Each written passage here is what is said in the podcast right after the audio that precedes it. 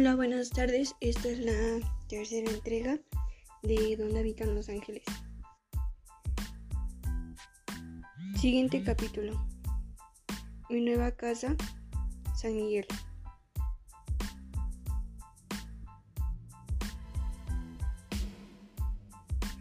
Mis tíos me inscribieron en una escuela, en donde la directora era amiga de mi tía Chabela, para que pudiera continuar el año escolar que había empezado en el pueblo. Me compraron uniformes, ropa y juguetes y me cambiaron la decoración del cuarto de visitas. ¿Te gustan las colchas, Paquito? Me preguntó mi tía en cuanto terminó de cubrir las dos camas individuales con una tela suave y esponjosa, estampada con bicicletas rojas y amarillas. Están padrísimas, le dije y me eché un clavado en la cama. De pronto el extraño sentimiento me invadió, como cuando estás a punto de destapar una caja y no sabes lo que contiene. Ya me vaya a quedar dar a vivir aquí, escuché mi voz extraña, como si hubiera salido desde el fondo de mi cuerpo. Mi tía se sentó junto a mí y me cogió la mano. ¿No te gusta estar con nosotros, mi amor? Noté cierta angustia en su voz. Reflexioné un momento y luego respondí. Sí, sí me gusta, pero extraña mamá. Ella me miró muy raro, su mirada encerraba ternura mezclada con tristeza y lástima. Me jaló del brazo, se sentó en sus piernas y me abrazó. Yo traté de adivinar en el fondo de sus ojos qué era lo que pasaba. Pensé que algo me ocultaba. Un gran miedo me asaltó. ¿Le pasa algo a mamá? El recuerdo de aquel salón lleno de flores, la caja plateada y la caja, la cara seria de mi papá pasó por mi mente a toda velocidad. Sentí en el pecho una opresión que me asfixiaba. Claro que no, mi amor, me respondió de inmediato. ¿Por qué piensas eso? Pues como no vino por mí después de las vacaciones como que me había como me había prometido y ya casi no ha hablado. No pienses cosas, me dijo, acunándome en sus brazos. Tu mami está bien, solo que está muy ocupada. Eso es todo. Hacía dos meses que, había llegado a San Miguel y solo había recibido tres llamadas de mi mamá. La primera solo me saludó deprisa y me dijo que la pasara a mi tía. Con ella estuvo hablando un buen rato y luego le pidió que le pasara a mi tío, con quien habló otro rato los dos siguientes se portó conmigo muy cariñosa, aunque platicamos muy poco porque estaba ronca, tanto que parecía ser mi tío Tacho quien estaba al otro lado del teléfono y no ella. Anécdota de sobremesa. Para las vacaciones de Semana Santa todos mis primos vinieron a San Miguel. Ayudé a mi tía a preparar recámaras y la acompañé al mercado a comprar los ingredientes para las comidas favoritas de cada uno. La hora de la comida era toda una ceremonia. Debíamos estar puntuales, limpios, peinados, con las uñas impecables para pasar la aduana, decía mi tío. Nos sentábamos en el lugar que él nos indicaba. Solo podíamos hacer comentarios sobre temas agradables, hablando de uno por uno. Si arrebatábamos la palabra, mi tío era buen dibujante. Cada día escogía a uno de nosotros como modelo. El elegido tenía que permanecer prácticamente inmóvil hasta que mi tío hubiera terminado de estampar su imagen en el mantel. Todos los días mi tía le decía que no lo hiciera ahí y se le acercaba una hoja de papel. Él le daba las gracias, la hacía a un lado y seguía dibujando en la tela.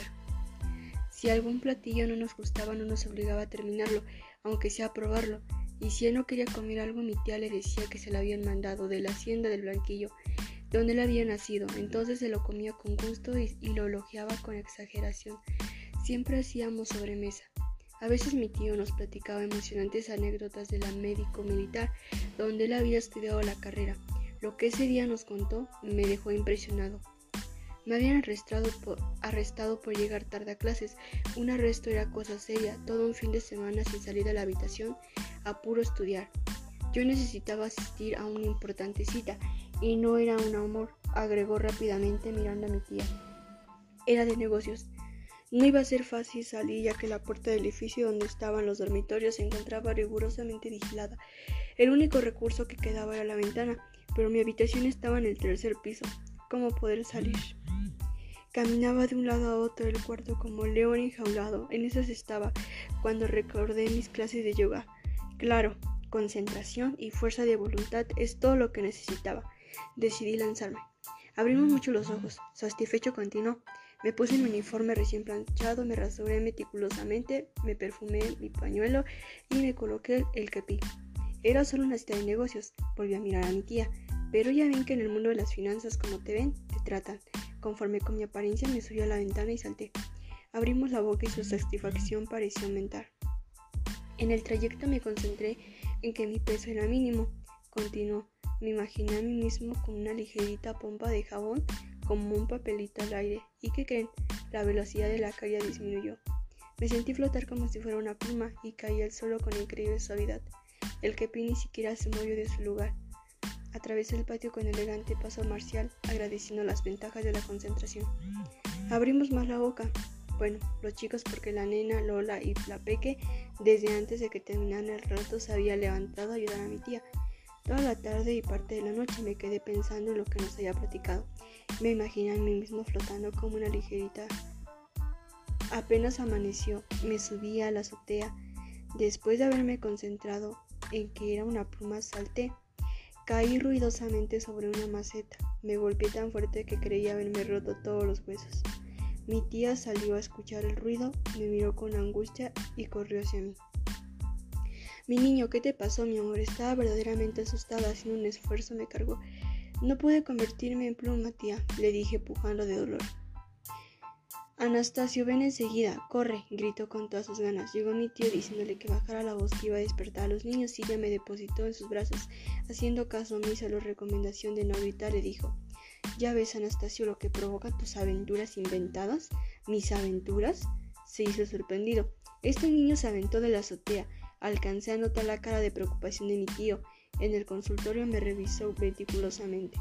No tiene nada, Chabelita, le dijo tranquilamente. Los niños están hechos para rebotar y para que su cabeza suene como calabaza cuando se estrella en el piso. Ay, Anastasia, ¿cómo te gusta decir impertinencias? Mi pobre niño casi se mata por haber creído tus historias y tú todavía. Mi tío la interrumpió. Mira, Chabelita, aunque parezca cruel, este niño acaba de recibir una importante lección. Ya no será tan crédulo. Te aseguro que de aquí en adelante analizará las cosas con mayor detenimiento antes de actuar. No te preocupes, preciosa, no le pasa nada. Lo voy a llevar a su recámara. Me tomó en brazos y en el camino me dijo, ¿sabe qué, Panchito? Yo creo que no se concentró bien. Me quedé con la duda, pero afortunadamente las veces que intenté salir de ella, mi tía Chabela me lo impidió. La película. La invitación de mi tío nos cayó de sorpresa. Saliste a buena hora, niños. No quiero que lleguemos tarde a la función, nos dijo. Sí, tío, le dijimos con recelo.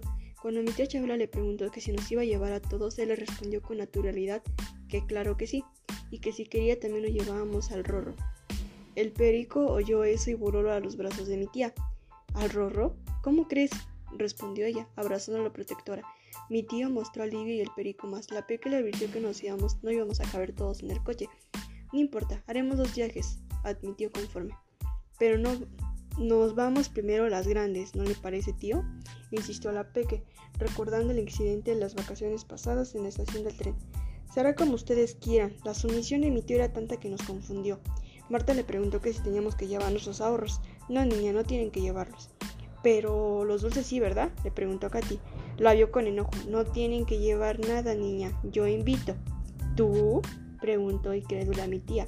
Sí, Chabelita. Yo. ¿Qué tiene de particular? ¿Te sientes bien? Le tocó la frente. Me siento perfectamente, sonriendo. Lleno de bondad, le hizo un cariño. Bueno, niños, regreso por ustedes en una hora, nos dijo, y salió, dejándonos muy sorprendidos. Tía, ¿no crees que sea una broma? dijo la Peque. Pues mira, Peque, yo ya estoy tan asombrada de como ustedes. Llévate este billetito bien guardado por si las dudas. Exactamente a la hora, ni un minuto más ni un minuto menos, mi tío llegó por nosotros. En la entrada del cine había unos carteles con las fotos de unos niños muy contentos nadando en la laguna. El título era El paraíso encontrado. Lino va a entrar con nosotros, nos dijo mi tío. Lo miramos con desconfianza. Lino el, Lino, el primero, sería capaz mi tío de pagar tantos boletos, los pagó. Nuestro asombro fue aún mayor en la dulcería cuando mi tío nos dijo de excelente buen humor. Pidan lo que quieran, chiquitines. ¿Y usted, Lino, también? No, doctor, gracias. Yo no quiero nada, respondió Lino receloso. ¿Cómo que no?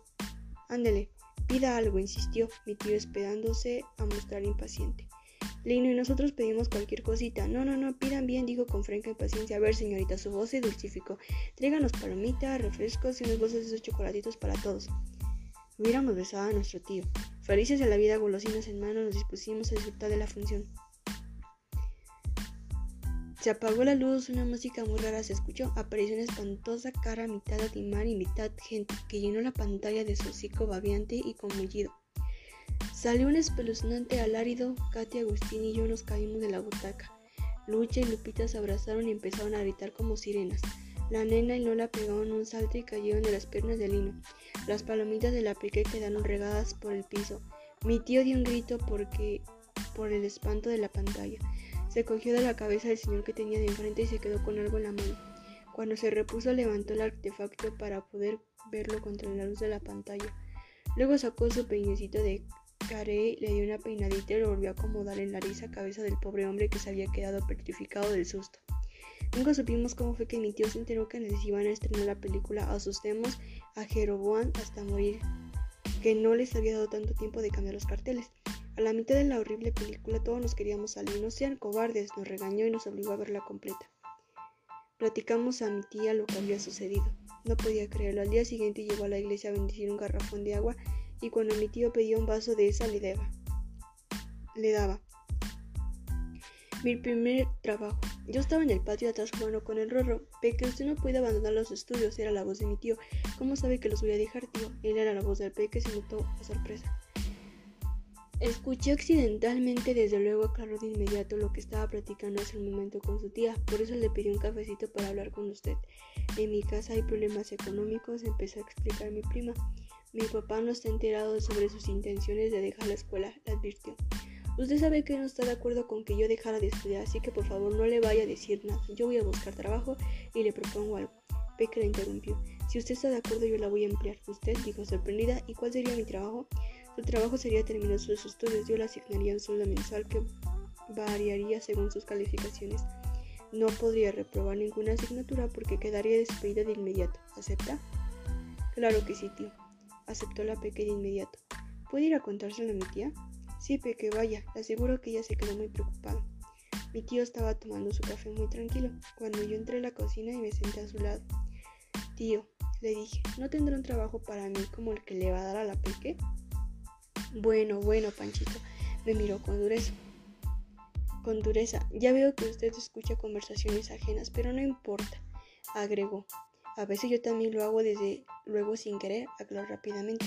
Quedó pensativo unos momentos, luego me dijo, pues mira, ahora que lo menciona, creo tener el trabajo ideal para usted. ¿De veras? Le pregunté incrédulo lo que estaba escuchando. De veras, sobrino, afirmó con seriedad. Mire, usted tendrá que estudiar mucho, sacar las mejores calificaciones de su clase para que yo le pueda emplear, solo que el puesto será de meritorio. Meritorio, meritorio. Quise reconocer la palabra. ¿No es como los muchachos que están ayudantes en el despacho de mi padrino Pedro? Exactamente, aprobó satisfecho. ¿Y mi sueldo? Mmm, se aclaró la garganta. Bueno, su sueldo será más bien simbólico como todo buen meritorio. ¿Cómo le explicaré? Será casi nulo, más bien nulo. Pero usted será mi colaborador más cercano, agregó inmediatamente, el de más confianza y el de más, estima el más estimado. ¿Acepta el empleo? Claro que sí, tío, respondí feliz. Gracias, muchas gracias. Todo el día anduve con la sonrisa en la boca, mi primer trabajo. ¡Qué emoción! La sonrisa desapareció cuando le pregunté a mi tía el significado de las palabras simbólico y nulo.